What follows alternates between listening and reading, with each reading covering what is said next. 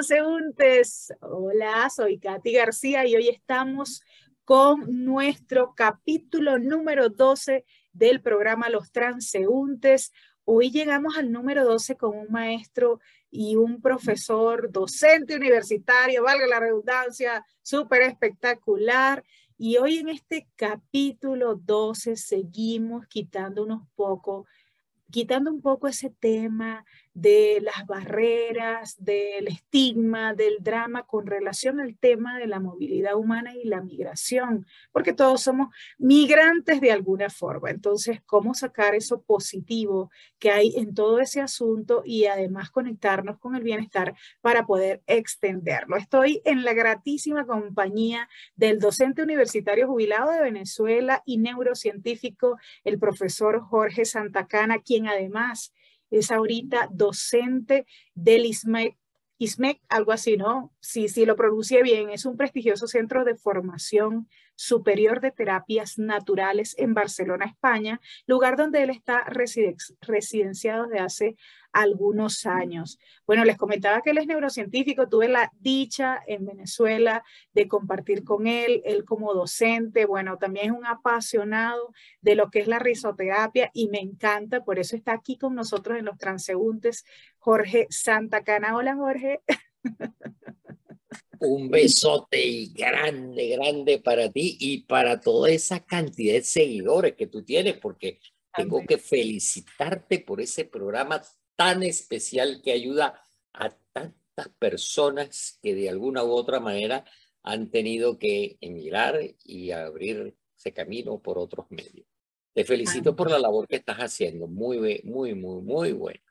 Muchísimas gracias. Bueno, igual a ti también te felicito porque siempre has llevado bienestar, siempre a recordarnos, a conectar, a conocernos conocer primero nuestras emociones, lo que hay en nuestra mente, para entonces sacarlo mejor, o sea, obviamente no ocultarlas, sino ver cómo las podemos transformar en todo caso. Ahora, Jorge, hablando de esto, tú como migrante, eh, bueno, yo que te conozco desde hace varios años, eh, primero estuviste en Colombia, o sea, de Venezuela pasaste a Colombia, después en, este, en España, no sé si, si hubo un intermedio ahí en otro lado, pero ¿cómo ha sido ese proceso? Sobre todo porque ya en una edad madura, en una época que muchos, porque me, he topado con muchas personas también que dicen, oye, ya con esta edad no me sirve, no tal, o qué voy a hacer. Y también el estigma en los países latinos que tenemos es que a cierta edad ya como que eres desechado a nivel laboral.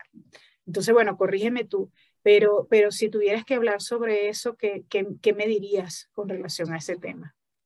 Bueno, eh, en primer lugar, vamos a comenzar planteando de que el ser humano, desde su inicio en la historia, fue un ser originalmente era nómada, con otras palabras, vivía viajando, vivía permanentemente en conociendo nuevos territorios, conociendo nuevos, eso, esa naturaleza está dentro de nosotros. Por eso es que hay unas personas cuando viajan sienten algo especial.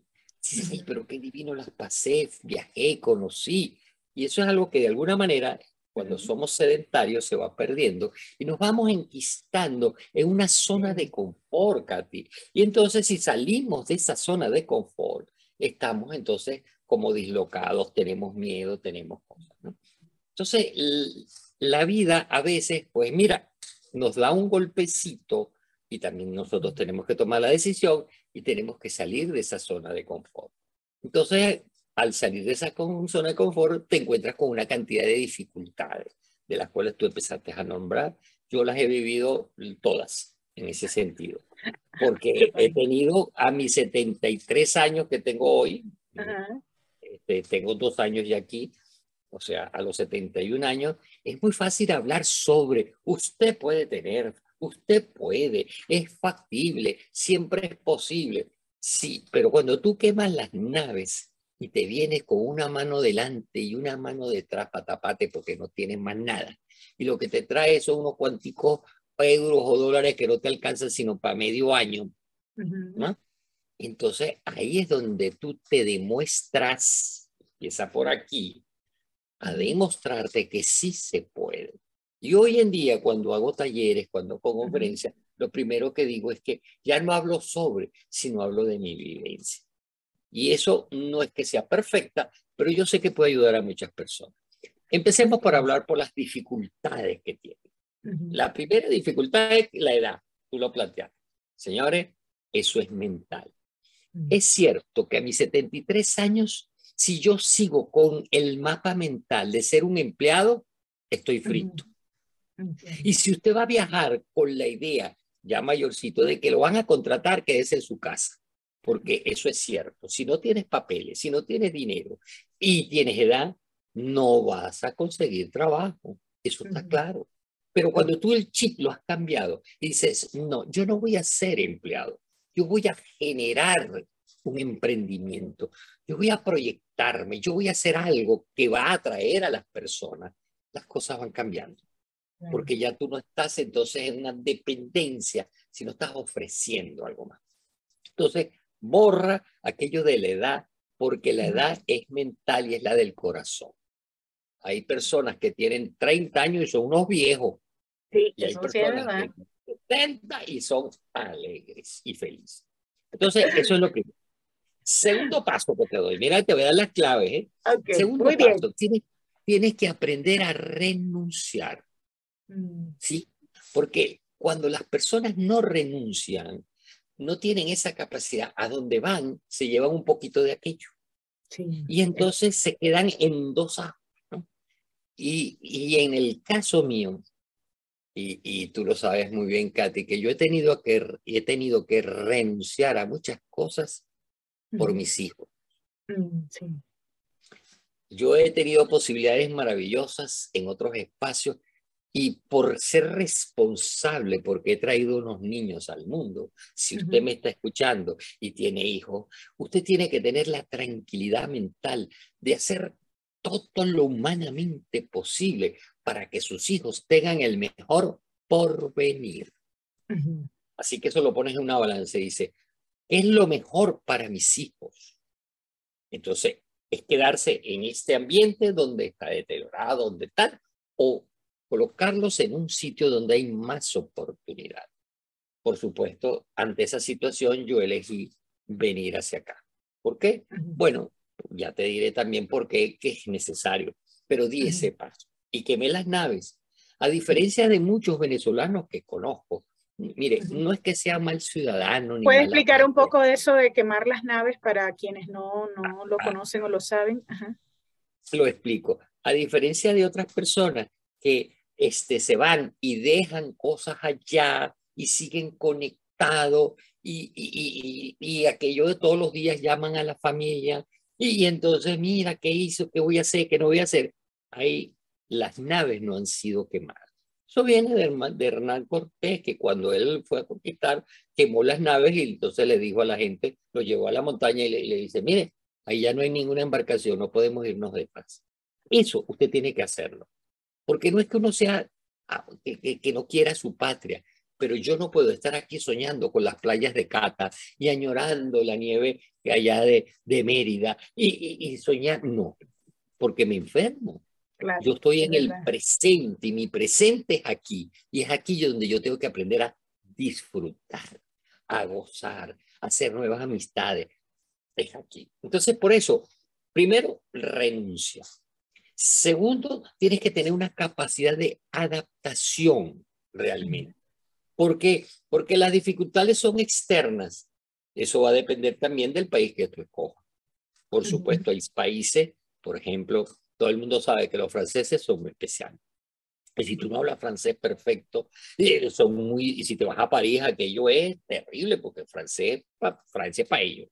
Entonces, si tú vas ahí, es mucho más difícil a que si tú te vienes a un país como podría ser en América Latina, donde las cosas son diferentes, como vienes a España, y, y, en España, en Cataluña, donde yo estoy, es más cerrado, a otras partes, tú vas a Galicia y aquello es un bonche. Entonces, la dificultad también es externa, pero la mayor dificultad, Katy, es la interna, es la mental, los límites los tienes. Entonces, el límite está en la adaptación. ¿Tú tienes capacidad de adaptación? Te voy a dar unos tips. transeúnte, te voy a dar unos tips. Si tú no tienes una buena capacidad de adaptación allá en Venezuela, y le estoy hablando a los venezolanos, que es nuestro país de origen, si a ti te cuesta adaptarte a un nuevo trabajo, a una nueva familia, a una, si tienes esa dificultad, te advierto, aquí la vas a tener muchísimo más.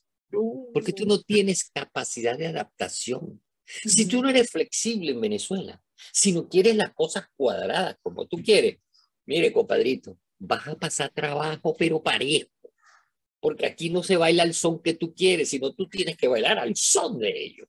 Entonces, si tú no eres flexible, si no solamente quieres bailar joropo, pues aquí no, tienes que bailar zarzuela, compadre. Y tienes que aprender a moverte. ¿Y cómo te tienes que mover? Como los que se mueven aquí. Así que alerta con tu rigidez. Por eso, una técnica que te doy. Te voy a dar un mantra. Repite conmigo. Tú también, Katy, repite conmigo. Así con la posición corporal. Mientras más rígido soy. Mientras más rígido soy. Más cerca de la muerte estoy. Más cerca de la muerte estoy. Uy, Mientras más flexible soy. Mientras más flexible soy. Más cerca de la vida estoy. Más cerca de la vida estoy. Eso repítelo, repítelo así mismo. Mientras más rígido soy, más cerca de la muerte estoy. Mientras más flexible soy, más cerca de la vida. Tú agarras a un bebé y agarras el pie y le tocas la nariz. Porque él es flexible, está lleno de vida. Hazle esa vaina a tu abuela. Tú revientas a la pobre vieja porque la vieja no es flexible, ha perdido. Y el árbol por eso se quiere y la hierbita se mueve. Así que piensa en tu flexibilidad, porque es el elemento clave, tu capacidad de adaptación. Luego tenemos otra dificultad que quiero que analices estando en Venezuela antes de montarte en un avión. Es, tú tienes capacidad para afrontar la frustración. Mm. Porque si tú en tu tierra cualquier cosa te frustra y te pones que te, voltea el hígado, y no tienes capacidad de manejar la frustración. ¿Y qué vas a hacer aquí cuando estés solito? ¿Y qué vas a hacer cuando no tengas a nadie? ¿Y qué vas a tener aquí cuando, bueno, no te salgan las cosas como tú quieras? Ahí es donde está la clave, en la frustración. Tú sabes manejar tu frustración, eso es inteligencia emocional. Y que, por cierto, Katy te puede dar clases de eso. consulta y lo maneja muy bien. de eso, ¿verdad? Después de la, después de la, de la frustración, hay otro proceso muy importante que tienes que averiguar si tú tienes. Fíjate que te estoy dando lo que tienes que llevarte en la maleta, ¿no? Te tienes que llevar en la maleta inteligencia emocional para manejar tus frustraciones. Tienes que manejar la flexibilidad. Tienes que manejar tu capacidad de adaptarte y tu capacidad de renuncia. Pero además tienes que tener una vacuna y no es la del COVID. Esa vacuna se llama resiliencia. Mm. ¿Y tú sabes lo que es resiliencia? Es esa capacidad innata que tienes dentro y que muchas veces has olvidado de recuperarte, de sanar, de mm. superar, aunque te hayas estrellado. Te levantas y sigues a pie y sigues volando. Eso se llama resiliencia. Hay personas que no la tienen y hay personas que no la saben ni cultivar.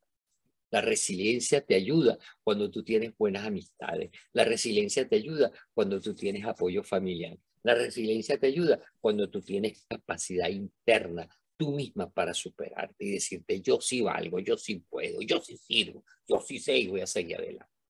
Tú no tienes eso, quédate en tu casa. Porque cuando tú sales, las cosas no son nada fácil afuera y, y, por supuesto, el manejo, el manejo del, de, eh, eh, eh, el manejo del desapego. Okay. ¿Cómo, ¿Cómo manejas tú el desapego? ¿Cómo te desprendes? Hay que tener esa capacidad de, de, de nos enseña Buda que la persona sufre en la vida y chequea tu sufrimiento por dos razones fundamentales. La ignorancia. Y la ignorancia no es ignorancia de conocimiento, No, no, no, no, no. Es ignorancia de no darte cuenta de lo que te está sucediendo y lo que te está pasando, de lo que estás haciendo, de los autosaboteadores que tienes adentro y que están funcionando y que te llevan a que por muy mal camino. Entonces, esa es lo que se llama la ignorancia. Cuando yo soy capaz de estar tomando azúcar, azúcar, azúcar, azúcar, me tomo una Coca-Cola diaria y resulta que yo tengo diabetes. Eso es ignorancia. Entonces, fíjate que no es estudio, es conocerte y conocer a los demás. Y el segundo elemento es el apego. Y yo no puedo estar sin las cosas que... No, no, usted viene con una mano delante y una atrás. Usted viene desnudito y se va a ir desnudito. Entonces, eso es aprender la impermanencia, de que todo es efímero, de que todo hay cambio. Y la Venezuela que está hoy no tiene nada que ver con la Venezuela que existió y nunca volverá a ser la Venezuela que nosotros vivimos. Porque tú vas a otro país y regresas y la Venezuela no es la misma. Entonces lo que existe es una Venezuela mental que solo está en tu mente. Mira, Jorge, este, pero eso es para la gente, por ejemplo, que quisiera viajar o se adapta también como lo podemos adaptar igualmente a quienes ya han viajado y no tenían todas esas herramientas, pero bueno, de pronto es como un llamado de atención para poderlas cultivar. Claro. Bueno, indudablemente que es imprescindible ese crecimiento personal, ese crecimiento y un apoyo familiar, que es otra cosa que quería tocarle. Es muy diferente cuando usted se va solito, solito, y, es, y no tiene a nadie, a que usted llega y hay un núcleo familiar que le pueda dar el apoyo. Pero también recuerde, el pescado huele al tercer día. Sí. Mucho, mucho, mucho que ese, ese es mi primito, ese es mi amiguito, ese es mi hermano, ese tal cosa, eso va poniendo Dios. Es cuenta regresiva. Entonces, ¿qué pasa? Sí, es verdad, eso me sirve a mí de trampolín, pero yo tengo que ponerme las pilas. Entonces yo tengo que aprender a manejar una economía, yo tengo que saber comenzar yo a desarrollar mis espacios. Entonces, ante una persona que ya se ha mudado, bueno, ya esos pasos los dio. Entonces, ¿ahora qué tengo que hacer? Bueno, lo que, lo, lo que me estás planteando es definitivamente ejercitar lo que tú sabes que te falta. ¿En qué sentido? Bueno, pues a mí, hablo por mí, porque me parece que cuando hablo de las cosas mías, pues no es por el ego, sino porque te doy testimonio de lo que yo he vivido. Claro, obviamente. A mí me ha servido muchísimo la meditación, pero muchísimo. Y en este momento estoy, estoy con una persona que, que se siente solo. Entonces resulta que yo le decía, realmente el problema no es que esté solo, porque él está tomando una decisión y, se queda solo físicamente. Mm, Pero el problema no es que te quedes solo, el problema es que te sientas solo. Y mucha gente que emigra se siente solo. Y cuando se siente solo es porque está viendo su ombligo. O sea, está así. Y entonces empieza con un verbo. A mí me hace falta. Yo necesito. Y si tú ves tu ombligo, que es tu ego, pues la vas a pasar muy mal. Levanta, levanta un poquito la cara, sí. Y cuando tú levantas la cara, te das cuenta de que hay millones de personas que cada uno está transitando su vida y tienen tantas dificultades, tantas o más o menos que tú, pero todas las tienen. Y si todavía volteas la cabecita un poco hacia arriba, estando solo donde estés, volteas hacia arriba, y respiras, sucede algo más. Y es que comienzas a sentir la presencia de una espiritualidad sana, sin religión, sin nada, sino estoy con vida y estando con vida, te lo agradezco y sigo hacia adelante, porque sí puedo. Recuerda las cosas, recuerda las cosas que tú has logrado en tu vida. Si tuvieras que contar una anécdota, por ejemplo, cómica o, o sea, divertida o no divertida de, de, cómo fue ese proceso de transición. ¿Estuviste cuánto tiempo primero en Colombia y después en, en España? Sea, yo estuve, yo primero estuve en Colombia unos seis meses. Seis meses, ah, solo seis meses. Entonces, seis meses este, a, raíz de una invitación que me hizo Carlos y Marlin, con los cuales les agradezco eternamente pues esa posibilidad y esa experiencia. Que trabajaste con ellos, que también son neurocientíficos de la Fundación Vida, Risa y Salud. Vida, Risa y Salud y, y mm, está, Marlene está en Colombia y Carlos está en Ecuador. y a los Ecuador. Está en Ecuador y les va divinamente bien. Mira, primera experiencia, ¿no? Cuando, cuando mm, Carlos me, me llama y me dice, Ore, vente para acá y yo me voy para allá. Pues yo, como siempre, muy positivo y muy emocionado, ¿no? Vamos, Pero justo en ese momento histórico, este, a, a, nuestro presidente Maduro se le ocurre en ese momento cerrar las fronteras, cerrar el desastre. Y entonces aparecían las fotos de la gente con colchones, dando el río y tal. Bueno, en esos momentos nosotros estábamos visitando empresas y decíamos, bueno, que veníamos a Venezuela y promocionar. Te lo juro. Estamos en una empresa y, ah, ustedes son venezolanos, tal, tal. Y el hombre me voltea el periódico y me dice, ¿y usted qué opina de? Por supuesto, las puertas estaban cerradas. Y el de mano ya, ya, ya no lo está diciendo. Pero entonces levanta su su laptop, hace así y dice, Jorge Santacana, no tenía nada. Porque yo en aquella época en Venezuela no cultivaba las redes. Y mi gran experiencia fue, si yo no aparezco en las redes, yo no existo. Así es. A raíz de eso, cuando yo regresé a Venezuela antes de venir para acá, empecé a trabajar por la y empecé a sacar, a sacar, a sacar contenido, colocar, y empecé, y bueno, las cosas cambian.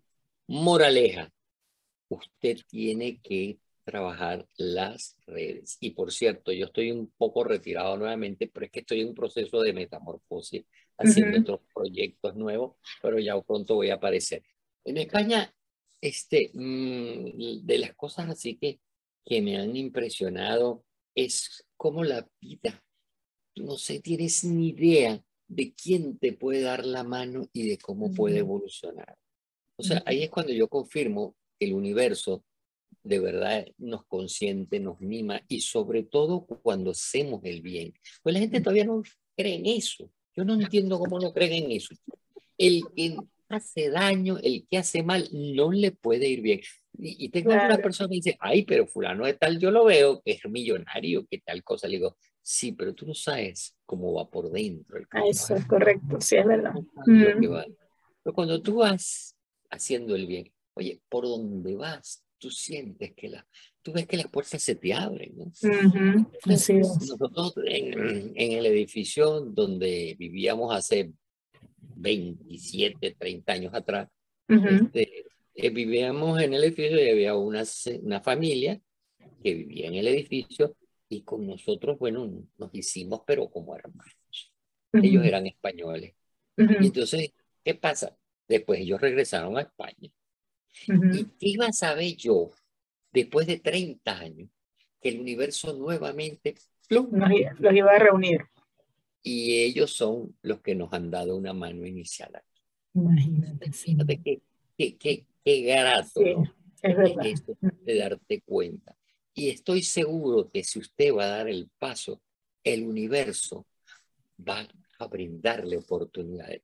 Porque tenga presente eso.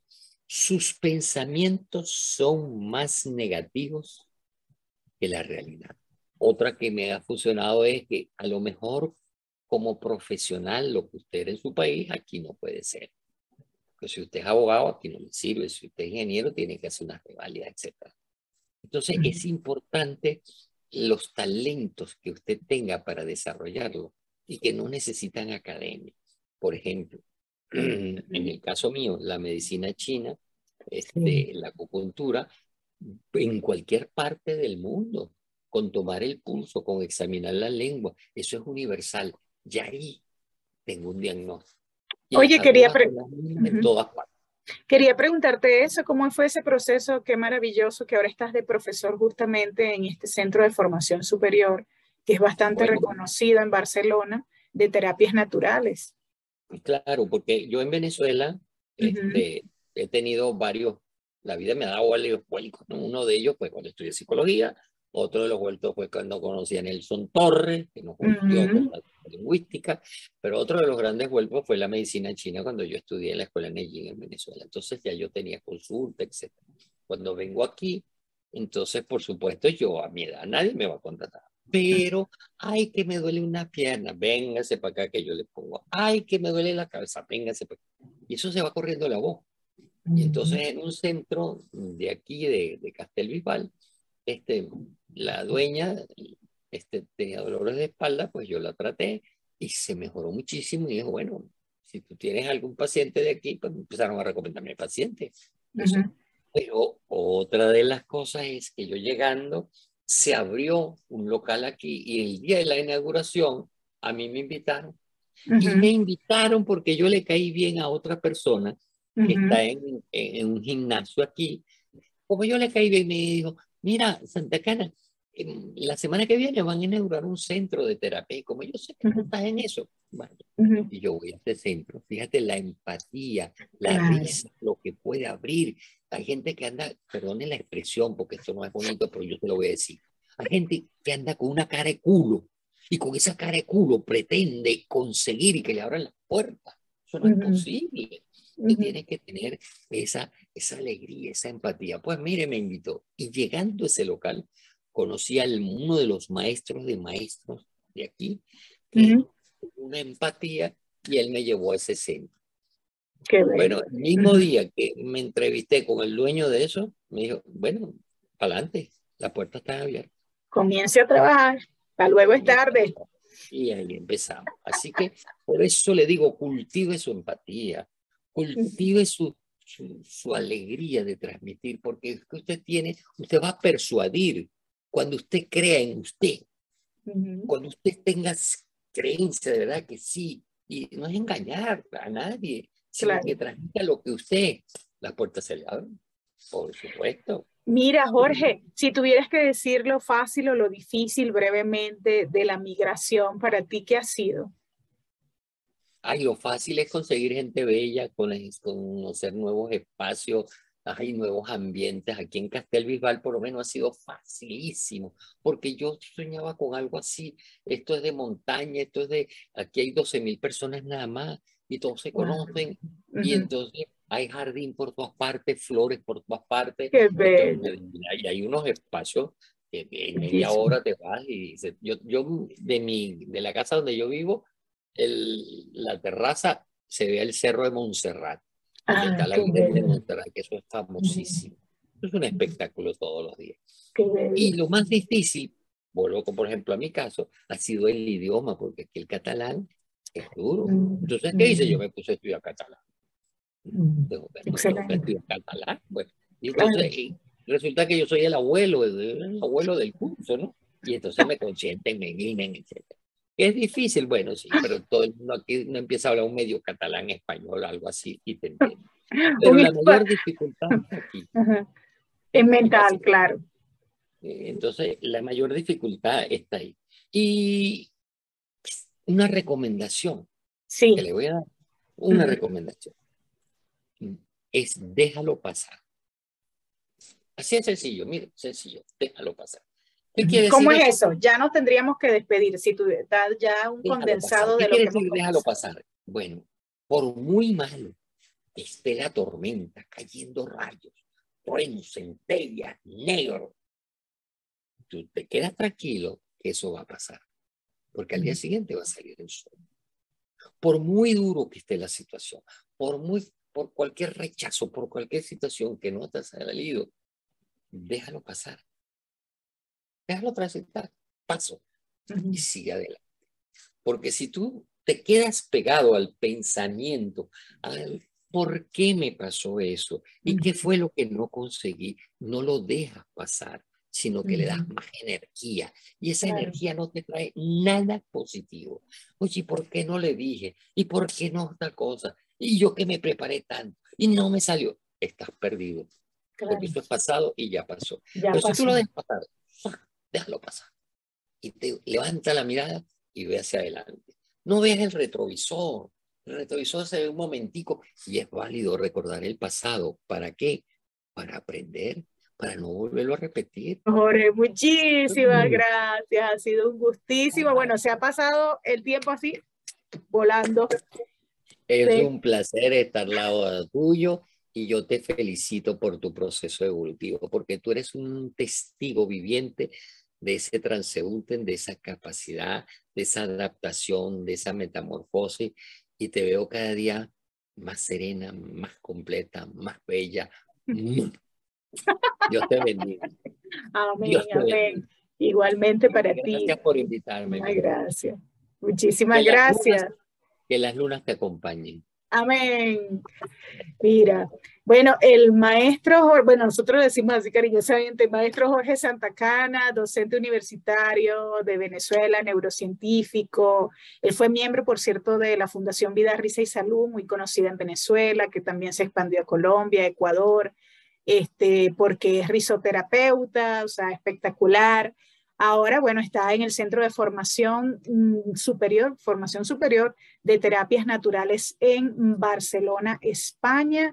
Bueno, integrándose, haciéndose, haciendo cosas maravillosas, porque tengo entendido que estuviste ahora unas formaciones también con las personas y recordándole que la edad es mental y que todo, bueno, parte de allí y hay que seguir adelante. Estamos en el capítulo número 12 con Jorge Santacana en los transeúntes. Y oh, Jorge, por cierto, estoy invitando a la gente porque estoy, tengo un patrocinante que es la gente de Iconcore, es una agencia o mayorista de viajes y hay unos viajes espectaculares, destinos muy buscados a España y y México. Por cierto que hay una actividad pronto en Cancún, en México, en México, para algunos conferencistas y bueno, invitarlos porque tenemos aquí promociones maravillosas en Iconcar o Iconcor, corrijo, Ecuador. Así que nos pueden escribir, aquí les dejo los datos debajo de en los comentarios más bien en este video y será hasta la próxima. Mi nombre es Katy García. Chao Jorge, gracias.